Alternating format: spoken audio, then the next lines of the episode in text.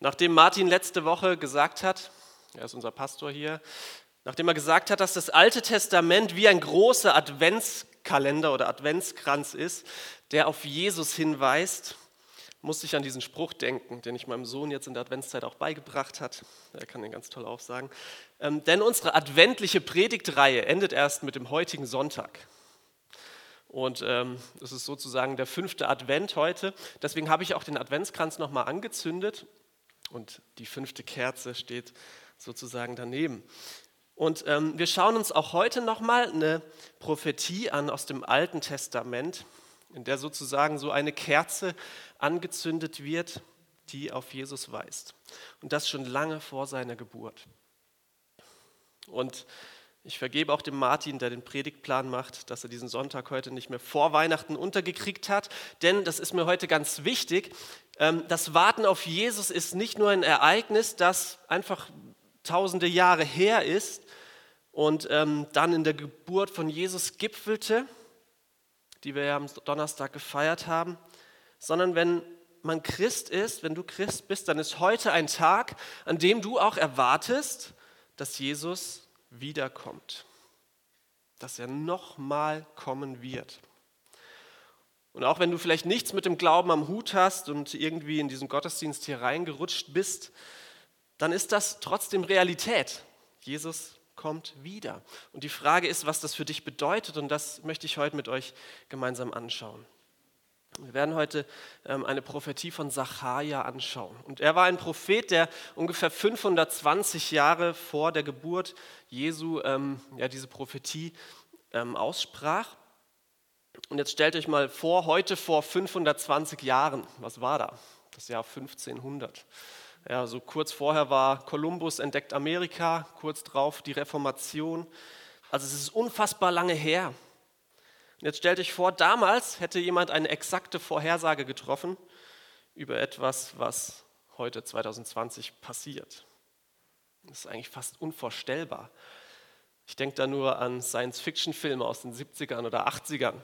Ich weiß nicht, ob er sowas mal geguckt hat. Da macht man sich fast ins Hemd vor Lachen, was die Leute vor nur 40 Jahren für Vorstellungen von heute hatten.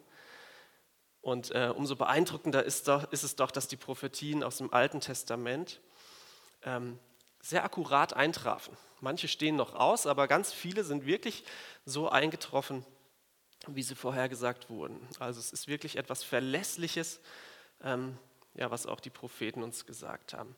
Und also unser Predigtext heute steht in Sacharja 9, die Verse 9 bis 17. Ich lese heute aus der Luther-Übersetzung von 2017. Du Tochter Zion, freue dich sehr. Und du, Tochter Jerusalem, jauchze.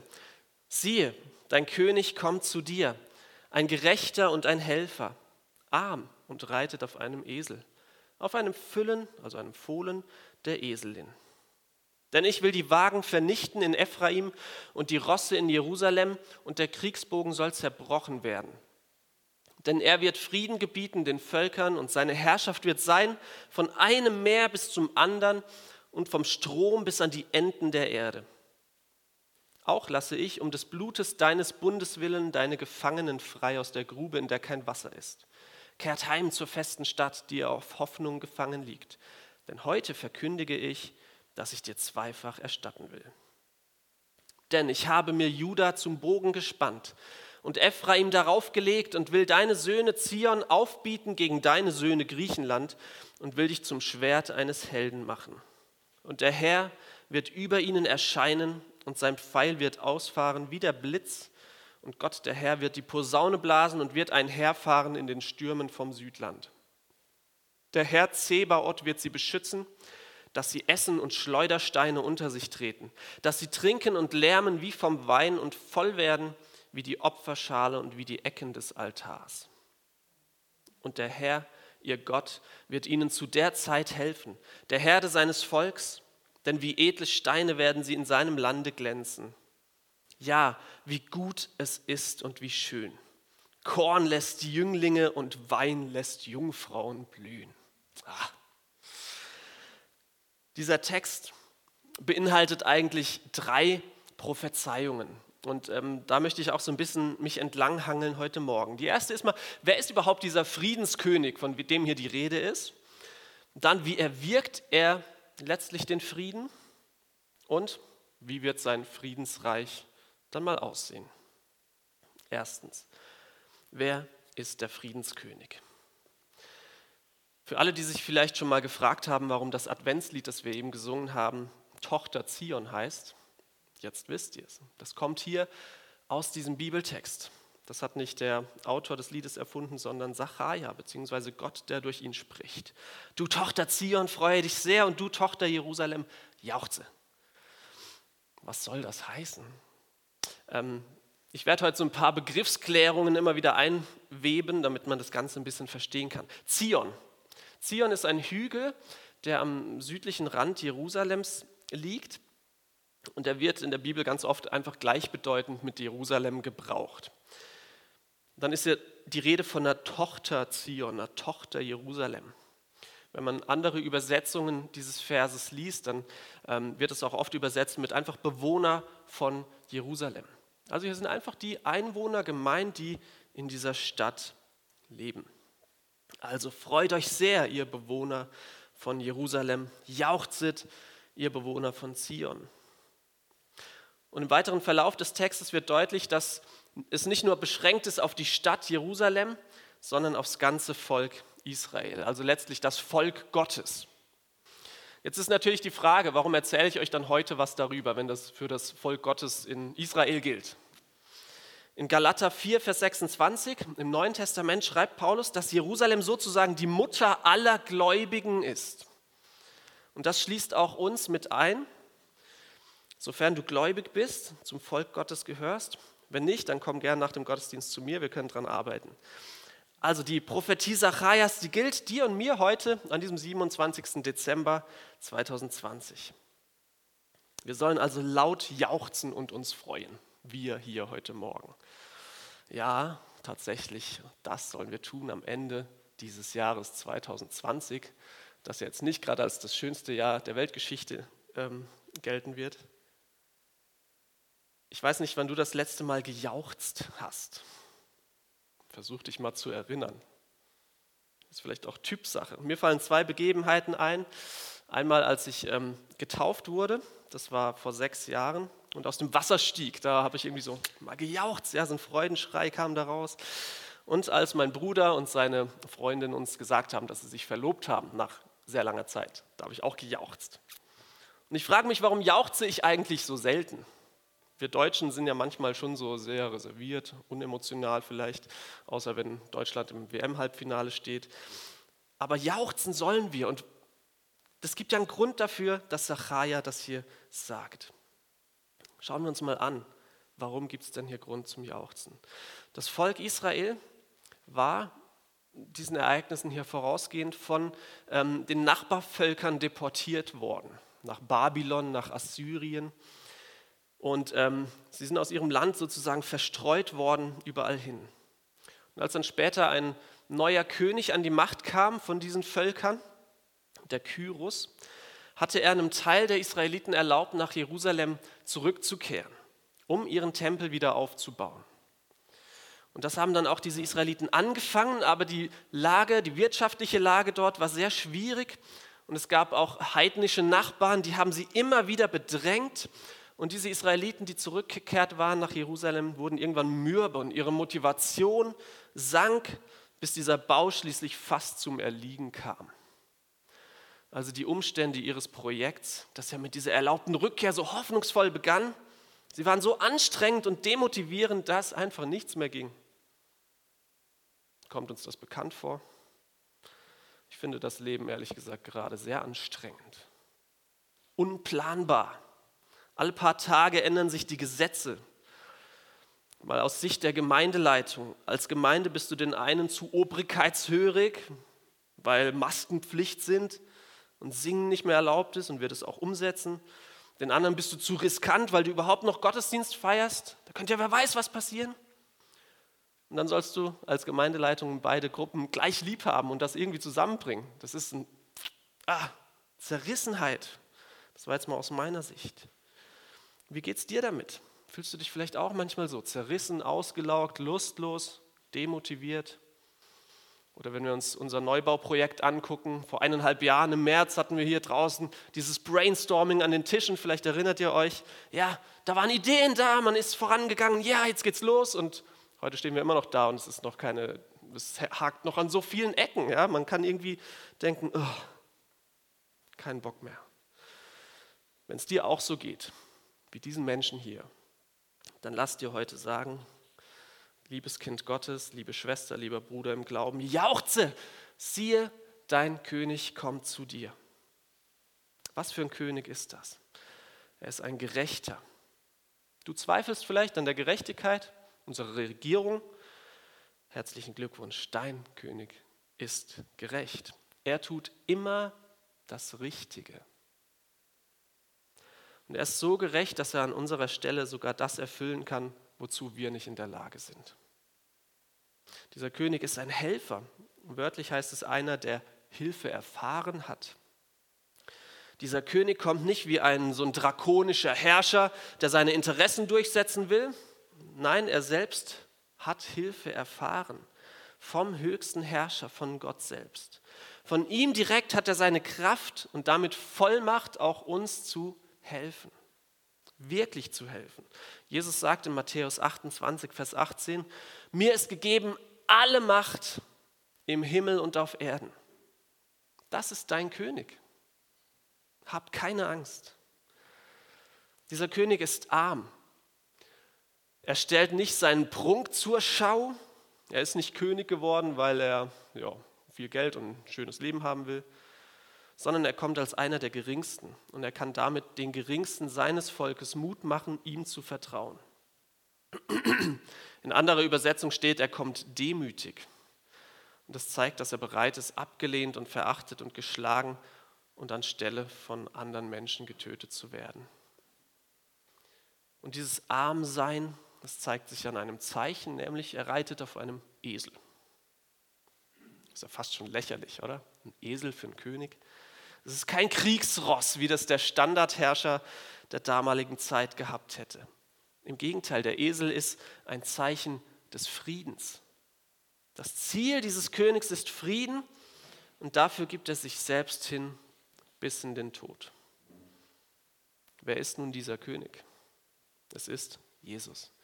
In Matthäus 21, den Claudia uns eben vorgelesen hat, da erfüllt sich diese Prophezeiung Zacharias als Jesus auf einem Eselsfohlen in Jerusalem einreitet und als Messias, also als verheißener Retter, als König der Israeliten empfangen wird.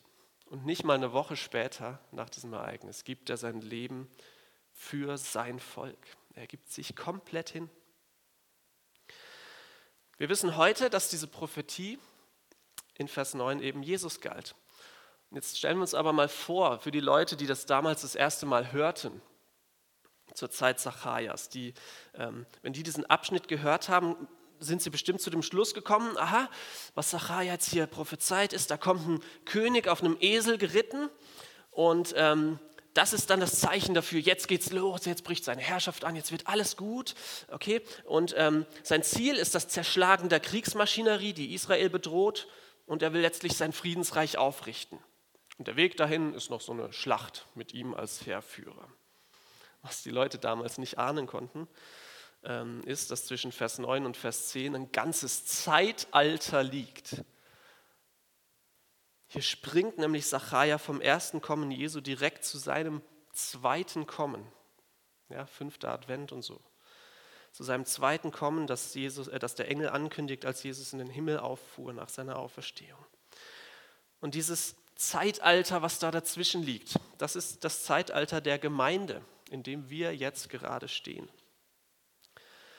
Und ähm, der Apostel Paulus im Neuen Testament bezeichnet auch aus diesem Grund die Gemeinde als Geheimnis, weil sie dem Propheten im Alten Testament noch verborgen war. Ja, man wusste noch nicht darum. Und das darf uns heute auch Ruhe geben. Ja, wenn wir wissen, der Zustand, in dem wir jetzt leben, der ist noch nicht das Friedensreich des Messias, sondern der Zustand, in dem wir jetzt leben, der ist der Weg dahin. Also das, was da in Vers 10 kommt, das kommt noch. Zweitens, wie erwirkt der König den Frieden? Als ich mich die letzten Wochen intensiver mit diesem Text beschäftigt habe, kam mir immer wieder so ein Gedanke in den Sinn. Ich habe mir überlegt, hey, hier geht es doch, doch um das Friedensreich, das vom Friedenskönig regiert wird, der dieses Reich ankündigt, indem er auf einem Esel, dem Symbol des Friedens, in Jerusalem einreitet. Wie passt das zusammen mit der eigentlich sehr unfriedlichen Schlacht, die hier in Vers 13 bis 15 beschrieben wird? Ich versuche mal eine Erklärung. Die Geschichte des Volkes Gottes und damit meine ich jetzt das Volk Israel und auch uns als Christen, die ist von Anfang an geprägt von Unterdrückung, Bedrängnis und Verfolgung durch Feinde. Das Volk Israel im Alten Testament wurde immer und immer wieder von den Nachbarvölkern bedrängt, schließlich dann eben deportiert und nach der Rückkehr in ihr Land wieder bedrängt, belagert von den Römern und so weiter. Und auch Jesus selbst, er wurde letztlich hingerichtet und auch seine Anhänger wurden von Anfang an verfolgt und ermordet. Warum? Das ist einfach die Situation des Volkes Gottes. Es ist einfach so. So verrückt das klingt. Wer sich zu Jesus bekennt, wird im Normalfall einfach nur aus diesem Grund Bedrängnis erleben. Und auch Jesus äh, macht da gar keinen Hehl draus. Er ähm, hat seinen Jüngern im Lukas-Evangelium mal erzählt, was vor seiner Wiederkunft passieren wird, also in unserer jetzigen Zeit sozusagen. In Lukas 21 sagt er, bevor ich wiederkomme, bevor das alles passiert, da werden sie Hand an euch legen und euch verfolgen und werden euch überantworten den Synagogen und Gefängnissen und euch vor Könige und Statthalter führen, um meines Namens willen. Ihr werdet aber verraten werden von Eltern und Geschwistern, Verwandten und Freunden und sie werden einige von euch zu Tode bringen. Und ihr werdet gehasst sein von jedermann. Warum? Um meines Namens willen. Der Grund für diese Verfolgung, die seit jeher im Volk Gottes stattfand, ist einfach der Name Gottes, für uns der Name von Jesus. Wer sich zu ihm bekennt, steht im Schussfeld, automatisch. Fragt mich nicht warum. Aus menschlicher Sicht ist mir das nicht begreiflich. Aber es macht uns vielleicht begreiflich, warum diese Schlacht, die da beschrieben wird in diesem Text, auch notwendig ist. Und für die Gläubigen zur Zeit Zacharias waren diese Verse eine direkte Botschaft in ihre Situation. Gott verheißt, dass er sie aus der Grube, in der kein Wasser ist, befreien will. Ja, so man fühlt sich vertrocknet, ausgelaugt. Ah, da wollen sie raus. Und das erinnert so ein bisschen an Josef, ähm, der von seinen Brüdern in so eine Grube ohne Wasser geworfen wurde, bevor er nach Ägypten verkauft wurde. Also das ist so ein Symbol für die Deportation weg von der Heimat. Und daraus will Gott sein Volk befreien und zurück zur festen Stadt bringen nach Jerusalem. Aber auch wir dürfen diese Prophetie für uns annehmen. In Hebräer 13, Vers 14 steht, wir haben hier keine bleibende Stadt, sondern die zukünftige suchen wir. Gott erinnert dich heute Morgen daran, dass diese Welt hier nicht deine Heimat ist. Und ganz ehrlich, zum Glück, wenn ich mir die Welt so angucke. Die Welt, diese Welt ist eine Grube ohne Wasser im Vergleich zur festen Stadt, zum himmlischen Jerusalem, wo Ströme lebendigen Wassers fließen. Und auch wir liegen gefangen, ja, wie es in Vers 12 heißt, aber wir liegen gefangen auf Hoffnung. Und zwar auf einer begründeten Hoffnung.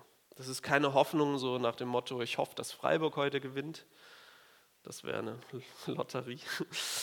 Sondern es ist ein Wissen, dass Gott das tun wird, was er ankündigt. Und woher können wir das wissen? Vers 11. Um des Blutes deines Bundes willen. Gott selbst hat mit Israel einen Bund geschlossen in der Bibel und er wird ihn auf ewig halten.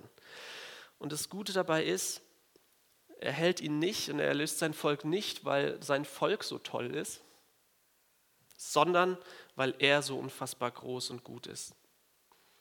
Und auch mit dir hat er den Bund geschlossen, als er sein eigenes Blut vergoss, um dich zu erlösen. Was Gott verspricht, das hält er. Glaubst du das? Und obendrauf gibt es dann noch zweifache Erstattung. Ja, vielleicht wurdest du ausgelacht für deinen Glauben.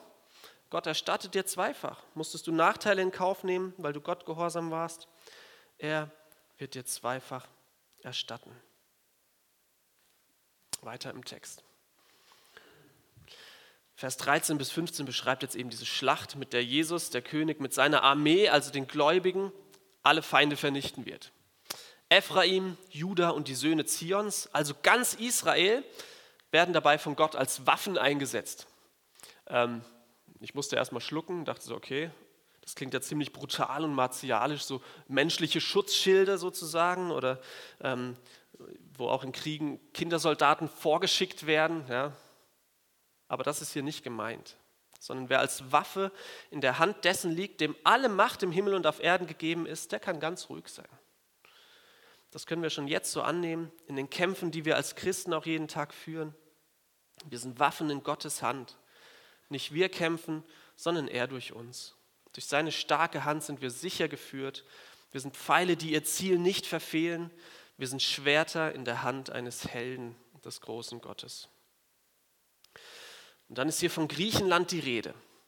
Und tatsächlich erfüllte sich das so im Jahr 167 vor Christus. Da hat eine jüdische Gruppierung, die Makkabäer, den griechischen König Antiochus IV. besiegt. Und er galt damals als der mächtigste König seiner Zeit. Ähm, und er hatte den Tempel in Jerusalem in einen Zeus-Tempel umfunktionieren lassen. Das war eine unfassbare Gotteslästerung für die Juden. Und sie haben diesen mächtigsten König der Welt besiegt, den griechischen König. Deswegen Griechenland. Generell aber ähm, ist Griechenland auch symbolisch zu verstehen für eigentlich alle Feinde Gottes. Und in der Bibel am Ende in Offenbarung 16 wird beschrieben, wie eben alle Feinde Gottes, alle weltlichen Mächte sich so zusammenraufen, zusammentun, um gegen Gott in den Krieg zu ziehen, in diese Schlacht hier. Und mitten darin steckt hier für dich wenn du zu diesem König gehörst, gleich dreimal eine ganz schöne Bestätigung drin. Eine Bestätigung der Zusage aus Vers 9, dass der Helfer da ist. Da heißt es, der Herr wird über ihnen erscheinen. Der Herr Zebaoth wird sie schützen und der Herr, ihr Gott, wird ihnen helfen. Und ich kann verstehen, wenn einem solche Beschreibungen des Tages des Herrn Angst machen können, auch als Christ. Das klingt ja schon irgendwie krass. Aber sowohl Zachariah als auch der Autor der Offenbarung Johannes, die schreiben diese Dinge, um uns Christen Mut und Hoffnung und Trost zu geben. Weil eben keine Macht der Welt uns aus seiner Hand reißen kann.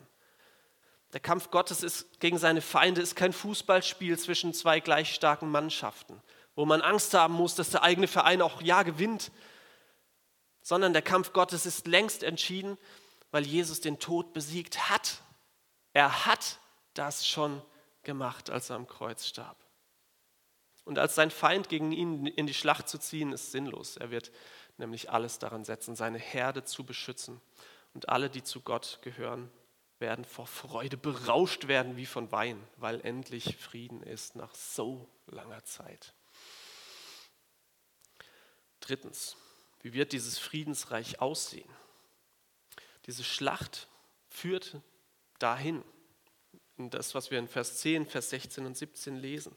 Ja, das wird der Wahnsinn. Da wird kein Krieg mehr sein, keine Bedrohung von außen, sondern Jesus wird über die ganze Welt herrschen und Frieden gebieten den Völkern. Die ähm, seit Beginn der Geschichte des Volkes Gottes währende Verfolgung und Unterdrückung wird endlich ein für alle Mal vorbei sein. Die Kriegsmaschinerie der Feinde, die schon drohend im Land stand, wird weggetan sein. Und auch alle, die jetzt mal abgesehen von Israel zu, ähm, zum König Jesus gehören, also auch die Christen, sie werden in Frieden leben. Und das gilt auch für uns Christen aus Deutschland. Und dieses Friedensreich wird fantastisch, ja, ganz blumig stellt Zachariah hier diese ähm, vergeblich geworfenen Schleudersteine, von denen eben noch die Rede war, diesen Edelsteinen gegenüber, als die die Gläubigen ähm, die Krone Gottes schmücken werden. Das wird Bullabü 2.0. Allein schon Korn und Wein, ja, was kann es Schöneres geben? Wie Jünglinge und Jungfrauen werden alle Menschen sein. Keine Krankheit, keine Vergänglichkeit, alles steht voll im Saft. Und ich freue mich drauf. Und es gibt auch keine Maskenpflicht mehr und keine beschlagenen Brillen. Und die Frage an dich ist, Wer bist du innerhalb dieser großen Geschichte? Wir müssen uns bewusst sein heute Morgen, dass es nur zwei Möglichkeiten gibt. Entweder bist du Feind Gottes oder du bist Kind Gottes. Wenn du Kind Gottes bist, spreche ich dir heute zu in diesem Kampf, oder ich möchte dich äh, herausfordern. In diesem Kampf kann nämlich nur siegen, wer zu Christus gehört. Nimm dir doch für 2021 vor, vielen von Jesus zu erzählen. Wer weiß, wie viel Zeit uns dafür noch bleibt. Und ich spreche dir zu, hab keine Angst. Wie schlimm auch immer dein Leben aussehen mag, Jesus der Friedenskönig wird wiederkommen und alles gut machen.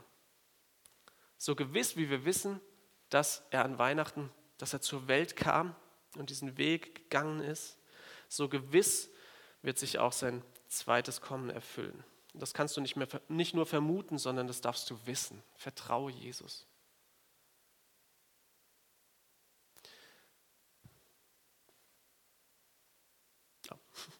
Und zweite Möglichkeit, vielleicht bist du noch auf der Feindesseite, bist du noch Feind Gottes.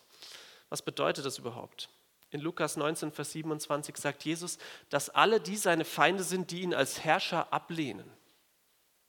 Du musst also nicht mal aktiv Christen verfolgt haben oder gegen Gott gewettert haben, sondern wenn du auch nur gegen eines von Gottes Geboten verstoßen hast, dann kannst du als von Sünde beschmutzter Mensch keine Beziehung zum vollkommenen heiligen Gott haben.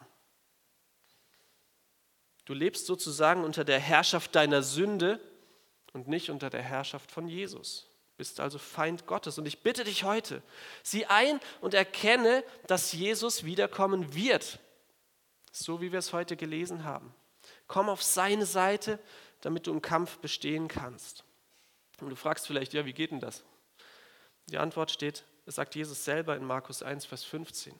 Tut Buße und glaubt an das Evangelium. So einfach ist es. Bekenn ihm also deine Schuld und vertrau darauf, dass Jesus am Kreuz an deiner Stelle schon all das bezahlt hat, was du Gott schuldig warst, nämlich den Tod. Jesus hat das nicht zum Spaß gemacht, sondern weil du ihm so wichtig bist, dass er dir die Beziehung zu Gott ermöglichen will. Und um es mal mit äh, Claudis Beispiel vorhin zu sagen, er hat vollen Einsatz gezeigt für uns kratzige Straßenhunde und Straßenkatzen. Er hat diesen Einsatz gezeigt. Komm zu ihm. Diese Beziehung kann niemand aus eigener Kraft verdienen. Komm zu Jesus, er vergibt dir gern und seine Arme stehen dir offen. Und das Lied, das wir gleich singen, fasst das alles nochmal ganz gut zusammen. Der heilige Gott, dem wir unfähig gegenüberstehen, zu ihm zu kommen, aber in seinem Namen, in ihm selbst liegt die Kraft zum Leben. Und nimm doch dieses Lied als Anlass, darüber nachzudenken, wenn du ja gemerkt hast, dass du noch auf der Feindesseite stehst heute Morgen. Advent, Advent, ein Lichtlein brennt. Erst eins, dann zwei, dann drei, dann vier. Dann steht das Christkind vor der Tür. Und wenn das fünfte Lichtlein glimmt, dann freu dich. Jesus kommt bestimmt. Amen. Ich möchte beten. Herr Jesus Christus, du bist der Friedenskönig. Du kamst vor 2000 Jahren zur Welt mit einer Mission, nämlich uns, ja, uns Straßenhunde von der Straße zu holen und zu dir zu bringen. Und was wir aus eigener Kraft niemals schaffen könnten, hast du erwirkt, als du am Kreuz starbst und dein Blut vergossen hast an unserer Stelle. Und dafür danke ich dir heute Morgen und bitte dich, dass wir das ja annehmen dürfen, dass wir das glauben dürfen und dir vertrauen dürfen, dass du schon alles getan hast, was nötig ist. Und überführ uns doch, wo wir den Schritt noch gehen müssen, ja, auf deine Seite zu kommen uns über unsere Sünde Buße zu tun und an dich zu glauben. Und hilf uns, ja, deine Liebe in diesem Ganzen zu sehen. Wir danken dir für deine Auferstehung und dass ewiges Leben möglich ist und dass ja, du das Licht bist, das in der Dunkelheit scheint. Amen.